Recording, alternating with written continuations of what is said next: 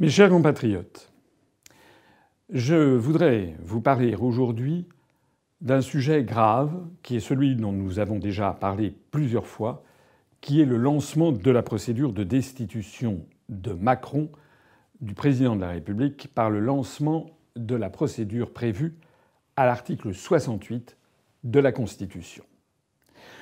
Par l'intermédiaire de très nombreux adhérents, militants, sympathisants, ou tout simplement d'ailleurs des gens qui ne sont pas à l'UPR et qui ont trouvé que l'idée était judicieuse, nos députés et nos sénateurs ont reçu depuis maintenant une quinzaine de jours de très nombreuses demandes émanant de la population pour lancer cette procédure de l'article 68. J'ai déjà eu l'occasion d'expliquer plusieurs fois en quoi cela consistait.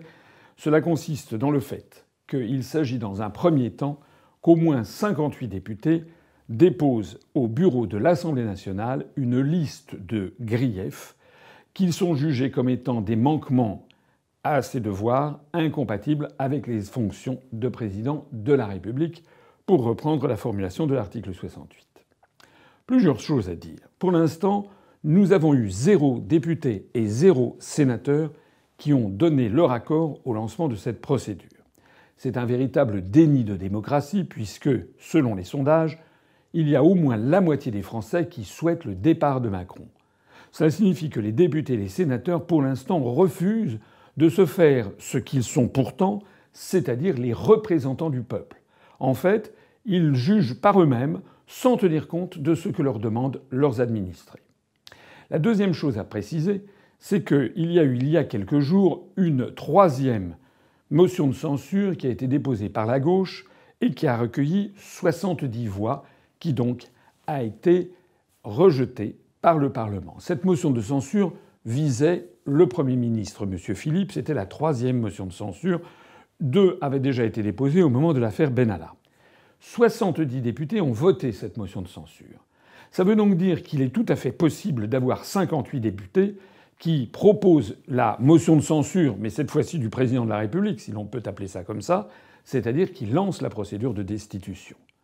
J'en appelle donc en particulier à M. Mélenchon, à M. Ruffin, à M. Quatennens, à M. Bernasilis, à à tous les députés de la France insoumise, aux députés du Front National, à M. Dupont-Aignan, à M. Jean Lassalle, à toutes les personnes qui sont susceptibles de déposer la demande de destitution, je leur demande de le faire. Et je leur demande d'autant plus de le faire que notre position a été renforcée depuis quelques jours par deux faits nouveaux qui viennent en surabondance des dix éléments que nous avons déjà précisés dans un dossier rendu public. Nous avons pointé dix violations de la Constitution française par M. Macron qui justifient que soit lancée une procédure de destitution. Il y en a deux autres, très fortes et très puissantes, qui viennent renforcer notre demande.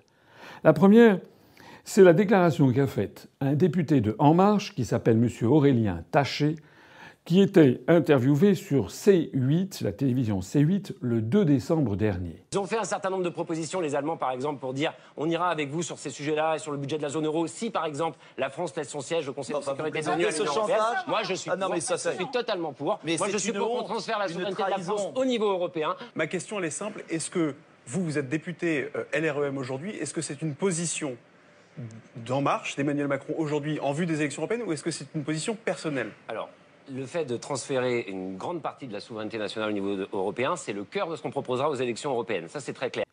Monsieur Taché a dit que, devant un journaliste qui lui demandait mais quel était, est-ce que ce qu'il disait, c'était son programme à lui ou est-ce que c'était le programme plus général du mouvement En Marche, Monsieur Aurélien Taché, qui est député de En Marche, a donc dit que transférer l'essentiel, la plus grosse partie de ce qui reste de souveraineté nationale à la France, de transférer la grosse partie de la souveraineté nationale à l'Europe, c'était le cœur même du projet pour les élections européennes du parti En Marche, c'est-à-dire du parti auquel il appartient, c'est-à-dire le parti de Macron. Et il a même précisé, c'est très clair. Alors je voudrais ici attirer l'attention de toutes celles et de tous ceux qui me regardent et qui m'écoutent.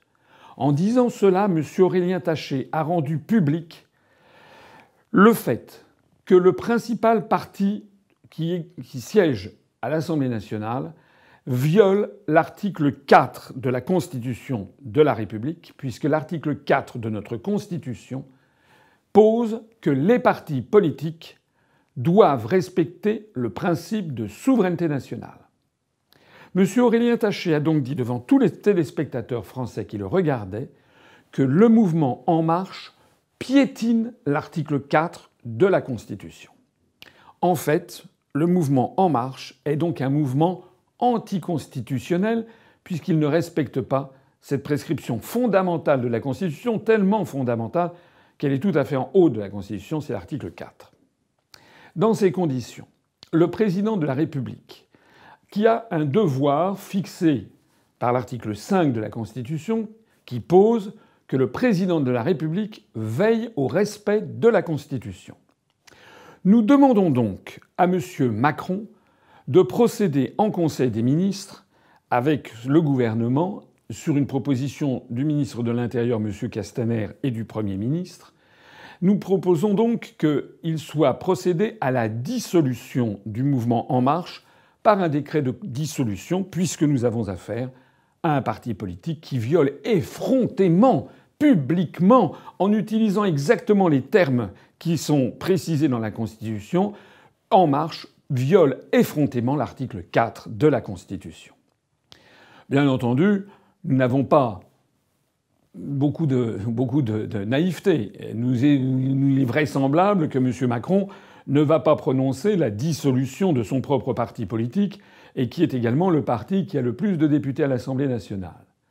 Mais ce faisant, M. Macron, en se refusant à faire cela, tombe sous le coup de l'article 5 de la Constitution qui pose, je le disais à l'instant, que le président de la République veille au respect de la Constitution.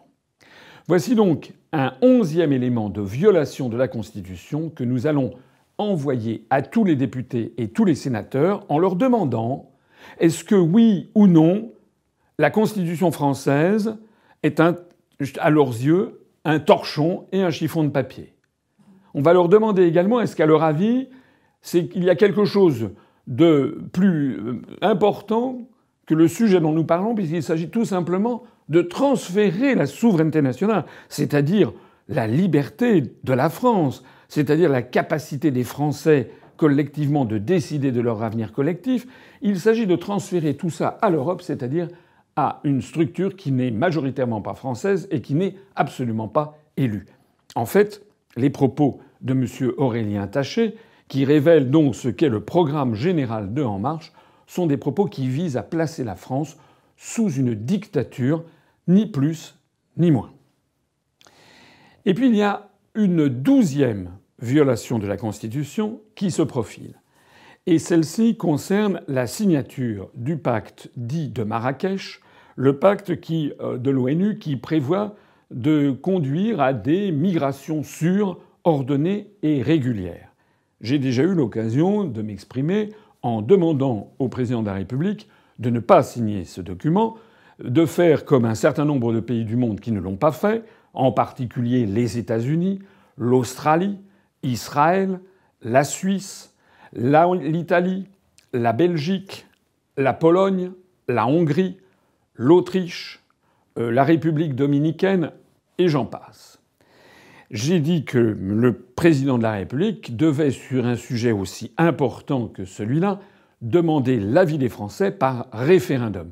M. Macron n'a pas le droit moral, n'a pas la légitimité politique pour signer lui-même un document qui peut avoir des conséquences très importantes sur l'histoire de France et sur la suite des événements, alors qu'il ne s'était jamais exprimé sur ce sujet, en particulier pas dans son programme.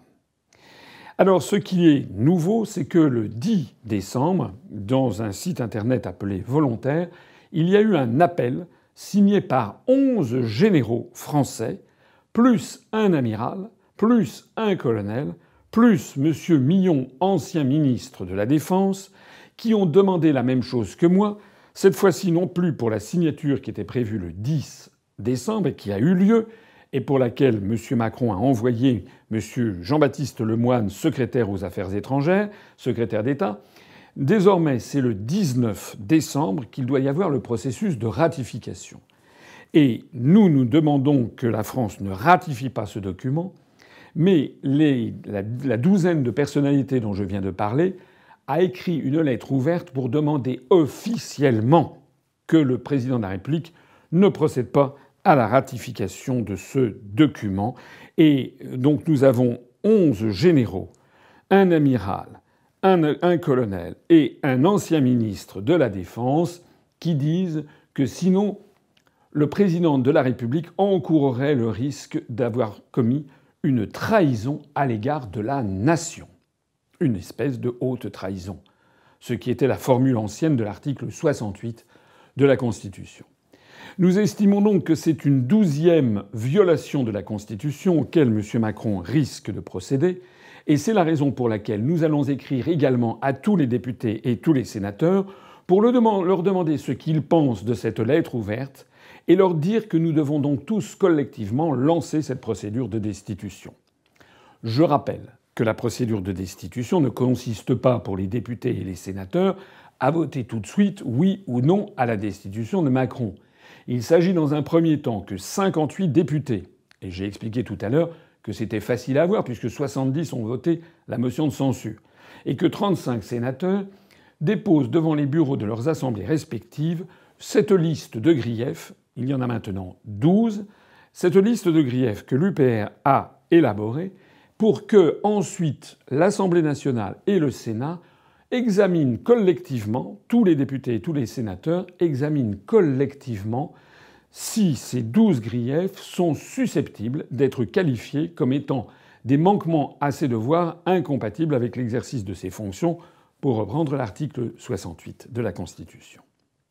Bien entendu, je me doute que probablement la procédure aura du mal à franchir ce deuxième stade pour déboucher ensuite sur la haute cour, puisqu'il faudrait pour cela obtenir les deux tiers euh, de la majorité à l'Assemblée nationale. Mais il n'est pas nécessaire d'aller jusqu'au bout pour lancer une procédure. Ça n'est d'ailleurs pas les 70 députés qui ont voté en faveur de la motion de censure qui vont me contredire, puisque leur troisième motion de censure, une nouvelle fois, a été rejetée. Mais si c'est si important pour l'ensemble des Français de lancer cette procédure de destitution, c'est parce que pour la première fois, cette procédure pourrait aller au-delà de celle qui avait été lancée fin 2016 contre M. Hollande et qui avait en fait avorté parce qu'elle était mal conçue. C'est pour la première fois on pourrait avoir une procédure de destitution qui a jusqu'à un débat national à l'Assemblée nationale et au Sénat. Imaginez que l'ensemble de la presse nationale, régionale, locale, mais aussi de la presse internationale s'emparerait de cette disposition et dresserait la liste des douze violations de la Constitution française auxquelles, selon nous, M. Macron se livre depuis qu'il a été élu président de la République. Ce serait donc pour M. Macron, il serait obligé, il serait placé dans la situation de devoir s'exprimer, de devoir rendre des comptes aux parlementaires et de devoir rendre des comptes non seulement aux journalistes français, mais aux journalistes internationaux, qui lui demanderont comment il est possible d'être à la tête d'un parti politique, par exemple, qui piétine à ce point le texte même de la Constitution. Dans aucune autre démocratie au monde, on ne tolérerait un centième des violations auxquelles M. Macron se livre avec notre Constitution. C'est la raison pour laquelle je lance cette nouvelle procédure. Vous allez trouver sur notre site internet un dossier élargi intégrant les deux nouvelles violations de la Constitution.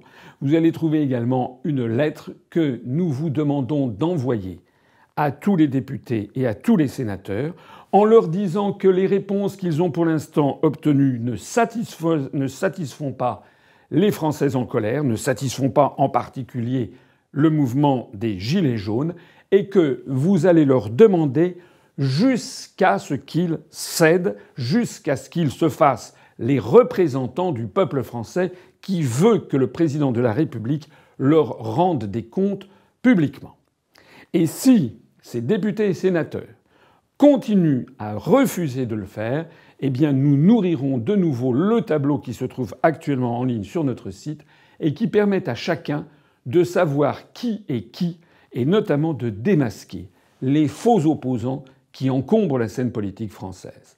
Ce tableau est très important. Nous avons eu énormément de félicitations de très nombreux Français qui découvrent avec effarement que des prétendus députés ou sénateurs d'opposition en réalité sont là pour protéger Macron lorsque il y a un sujet fondamental qui arrive.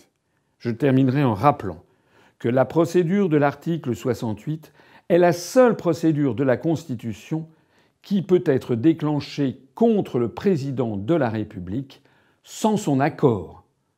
Il y a d'autres projets que nous souscrivons, comme par exemple le référendum d'initiative populaire ou référendum d'initiative citoyenne.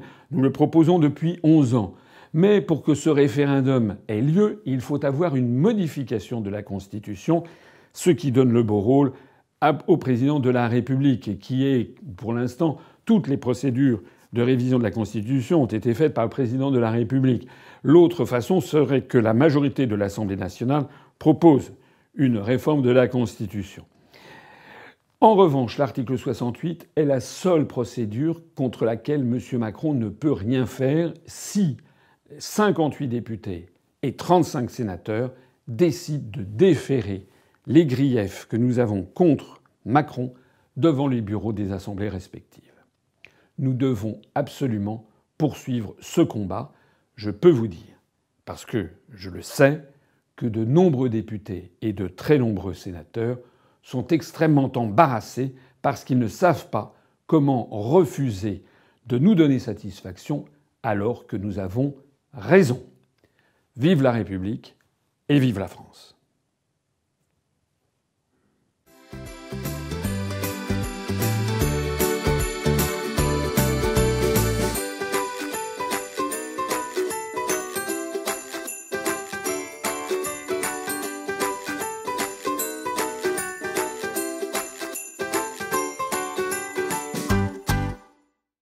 Retrouvez nos analyses, nos propositions, adhérez ou faites un don sur upr.fr. Retrouvez-nous aussi sur Facebook pour partager des idées et participer au direct. Twitter pour suivre les réactions de François Asselineau au jour le jour. YouTube pour ne rater aucune de nos vidéos. Pour nous aider à rétablir la démocratie, poussez-nous, abonnez-vous, partagez.